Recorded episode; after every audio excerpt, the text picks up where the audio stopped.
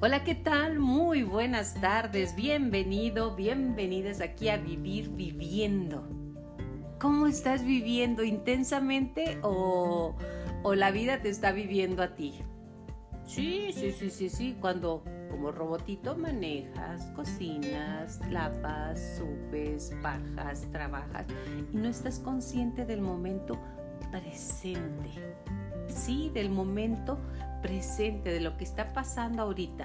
Ay, no te diré que yo soy, uff, increíblemente eh, persistente en mi momento presente. Me pierdo como cualquiera de nosotros. De repente estoy haciendo algo y mi mente divaga, no sé a dónde y no sé con quién se va, pero de repente no estoy en mí, ando en otro lado. Estoy de cuerpo presente y de mente ausente. Por eso, hoy quise platicarte al respecto de la realidad energética. ¿Qué es la energía? ¿Es, es real?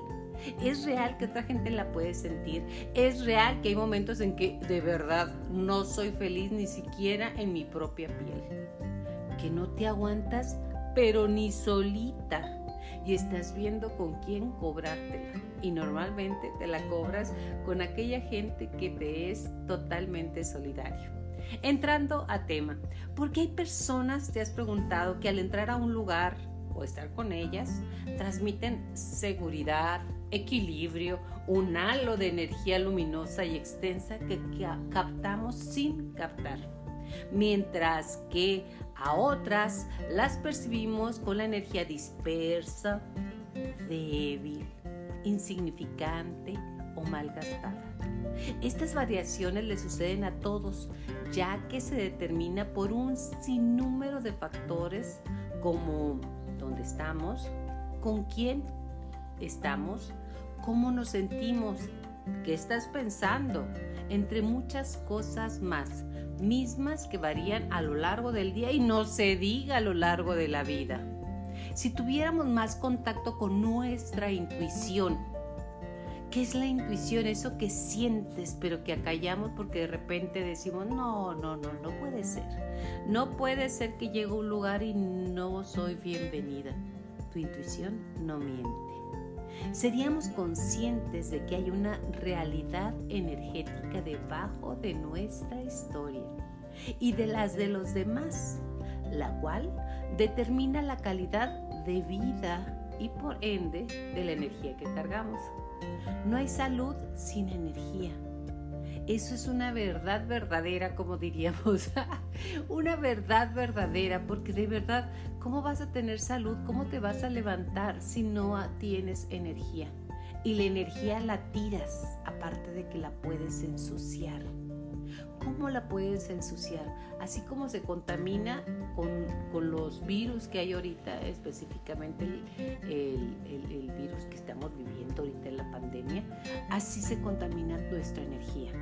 Si tú tienes contacto con personas que se la pasan viviendo la vida de los demás, hablando chismes, siendo promiscuos, compartiendo su energía sexual con gente muy promiscua, tú cargas esa energía de las personas con la que esta persona, con estas personas ha estado y a la vez lleva la tuya con otras personas. Y es una contaminación que luego quedamos muy cargados y nuestra mente y nuestro cuerpo queda sucio. Las ideas sin energía carecen de valor, totalmente cierto, porque ¿cómo las vas a hacer si no hay energía? Por lo que la energía es el, elemento más importante de nuestra vida. La pregunta es, ¿cómo fortalecer nuestra energía o dicha energía? La doctora Valerie Hunt, emérita de la Universidad de California Los Ángeles, UCLA, realizó cientos de experimentos sobre la energía de las personas y lo que la influyen. Usó el método Kirlian o electrofotografía y los resultados fueron publicados en su momento. En los videos que se grabaron como parte del protocolo de esta investigación, llama poderosamente la atención lo que se constata. Dichos estudios siguen siendo válidos y la investigación continúa con tecnología más moderna como magneto, magnetotrómetros hipersensibles. ¿Qué más? Somos energía. Ya lo has escuchado. De esto no hay ni la más mínima duda. Todo lo que compone el universo es energía en distintas longitudes de onda y vibraciones con diferentes frecuencias. ¿Sabías que las más altas vibraciones son luz pura? que van desde las que son no visibles a las que son visibles al ojo humano y que las ondas del sonido son versiones más condensadas de la misma energía o de nuestros pensamientos y emociones, solo se diferencian por frecuencias vibracionales y de hecho la materia no es más que una diversidad de energía comprimida. ¿Te queda claro? En los videos que puedes ver en YouTube se captan las descargas energéticas o los campos eléctricos que surgen de las personas, los alimentos, las plantas, los objetos y diversos organismos. No se diga de aquel estudio que se hizo en Japón al respecto de lo que le decimos y la energía que le ponemos a nuestra agua. Si fuéramos lo suficientemente conscientes, hasta el agua que tomes la, bendecirías y le hablarías bonito. ¿Por qué? Pues porque va entrando en tu cuerpo y entre el poder de la intención sería fantástico.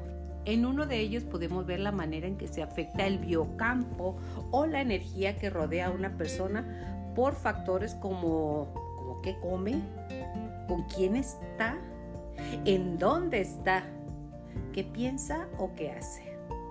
Por ejemplo, al presentarle a un joven alimentos nutritivos, vibrantes, tales como frutas y verduras y consumirlo, su campo se ve grande, claro y radiante.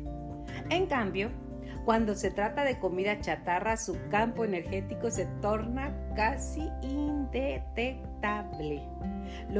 Lo que confirma aquello que somos, lo que comemos, pero hay mucho, pero mucho, mucho más. Cuando una persona entra a su casa y la recibe su perro, su campo crece y se ilumina mientras ambos interactúan con gozo. El hecho es que el intercambio de energía se retroalimenta, es decir, la energía del ser humano y su presencia tienen un efecto directo tanto en el perro como en sus propias células. Crecen, se magnetizan, se energetizan. Conmueve ver el amor, es la energía más poderosa y sanadora que existe. Así que cuando tengas un tiempo libre, llénalo de amor. Mándale amor a todo mundo, incluso a las personas que crees tú que no te quieren. Son las que más amor necesitan. Por otro lado, cuando alguien entona determinado canto o mantra, su campo crece enormemente. En fin, este video Además, usted puede verlo en, en, YouTube, nos muestra nuestro campo energético que varía con frecuencia y vibración de acuerdo con nuestra actividad interna. Y eso incluye cómo tomes las cosas, la cual también incluye pensamientos, emociones y conductas, por dar solo algunos ejemplos, a la cual se suman los estímulos y contactos en el exterior mediante nuestros benditos cinco sentidos. Como todo está unido y todos estamos entrelazados, lo que haces en una área de tu vida afecta el todo. Es decir, si decides ser congruente con lo que piensas, lo que haces y lo que dices, amar la vida diaria, hacer ejercicio, mover tu cuerpo, alimentarte bien, meditar, trabajar en aquello que amas y practicar algún hobby que disfrutas de inmediato. El reflejo será percibido en esta realidad energética. Tu realidad energética que captamos sin que realmente tú la puedas ver, pero que la sientes y que deseamos a toda consta elevar y transmitir. ¿Cómo hacerle para tener más energía? Ya vimos que alimentándote, pensando bien, eh, enviando amor, amando a tu perro, a tu casa, a tus hijos, todo. Tú envía amor, conviértete en amor y el amor se convertirá en ti. Pero yo quiero platicarte los tres venenos principales del alma que nos quitan energía. El apego, el rechazo, la ignorancia. El apego nos lleva al aferramiento, a creernos dueños de las cosas y de las personas, de los grupos de trabajo, de los amigos, de los hijos, de la pareja, hasta de los lugares en donde andamos. Así funciona nuestra mente, así aferrándonos a todo. El apego genera celos, agresiones a los demás por creer que nos van a quitar lo que creemos que es nuestro, porque en realidad nada, nada nos pertenece. Ni siquiera somos dueños de nuestro cuerpo, porque hemos de dejarlo atrás en el momento que llegue la muerte. El apego es fuerte y es una fuente de sufrimiento porque desoímos la primera gran verdad. Todo es impermanente. Si las cosas son impermanentes, ¿qué sentido tiene que te aferres a algo? O que estemos seguros que se va a ir, porque todo se va a ir, todo es impermanente. Ejemplo, un matrimonio que terminó hace tiempo nos hace sufrir por años. Tan solo hay que aceptar que las personas tienen derecho a cambiar de opinión, como a nosotros mismos. Tal vez antes no nos gustaba algo y ahora sí nos gusta. Y lo contamos con asombro cuando hablamos con los amigos decimos, a mí antes no me gustaba la pizza y ahora, uff, me encanta. Pues sí, la gente cambia en todo, actitudes, gustos, actividades, opiniones y el amor no es para siempre en algunos. Cuando se le sugiere a la persona que deje aquello que nunca fue suyo, el sentimiento de bienestar es indescriptible. El apego es la principal fuente de sufrimiento y seguiremos analizándonos. El siguiente es el rechazo. Uf, a quienes no nos han rechazado, que nos lleva la rabia y el odio de que nos digan no me quiso, pues ahora ya ya no es mi amigo y no tiene nada que hacer aquí. Querer que algo no exista, querer apartar algo de nuestra vida es inútil, porque hagas lo que hagas, eso que te molesta va a estar ahí siempre. Tal vez nos moleste ese vecino, pero lejos de entrar en conflicto con esta persona, lo que debemos de averiguar es por qué te causa tanta molestia. ¿Qué cosas estás proyectando en él que son tuyas? Y esas cosas tuyas no las puedes eliminar. Vas a tener que aprender a convivir con ellas a partir de lo que te está reflejando. El rechazo es otra de las fuentes de infinito sufrimiento. La ignorancia, desconocer las leyes universales, que así como las leyes de tránsito, aunque usted no las conozca, si, si las brinca o las rompe, pues tiene una sanción. Así, las leyes universales es mejor que las conozcamos para saber qué sanción o qué puede venir de allá para acá. Desconocer si haces daño, ese daño que haces de alguna manera va a volver a ti mismo. Ignorar la ley del karma, ignorar los tres venenos del alma y en general no conocer las enseñanzas constituyen un veneno muy poderoso. Mucha gente piensa, como aquel sujeto me cae mal, le voy a hacer daño. En realidad está afirmando su propia sentencia. Ese daño que hace lo va a recibir indefectiblemente. Lo mejor es mantenerte ecuánime y ofrecer buenas acciones a los demás, hasta por interés. Si supiéramos realmente lo que es esta ley, hasta por interés seríamos más conscientes. Armonicemos nuestra esencia con la energía. Vuelvo a repetir, el amor es la clave. Muchas veces no fui elegido, no me eligieron para un trabajo que quería hacer, no me eligieron como amigo y donde más dolió fue cuando no me eligieron como pareja de quien yo sí quería. Y diré que, más allá del dolor pasajero, fui aprendiendo a elegirme. Cuando me elegía, no me buscaban o no me encontraban o simplemente parecía transparente. No me veían, Ahí tuve dos posibilidades.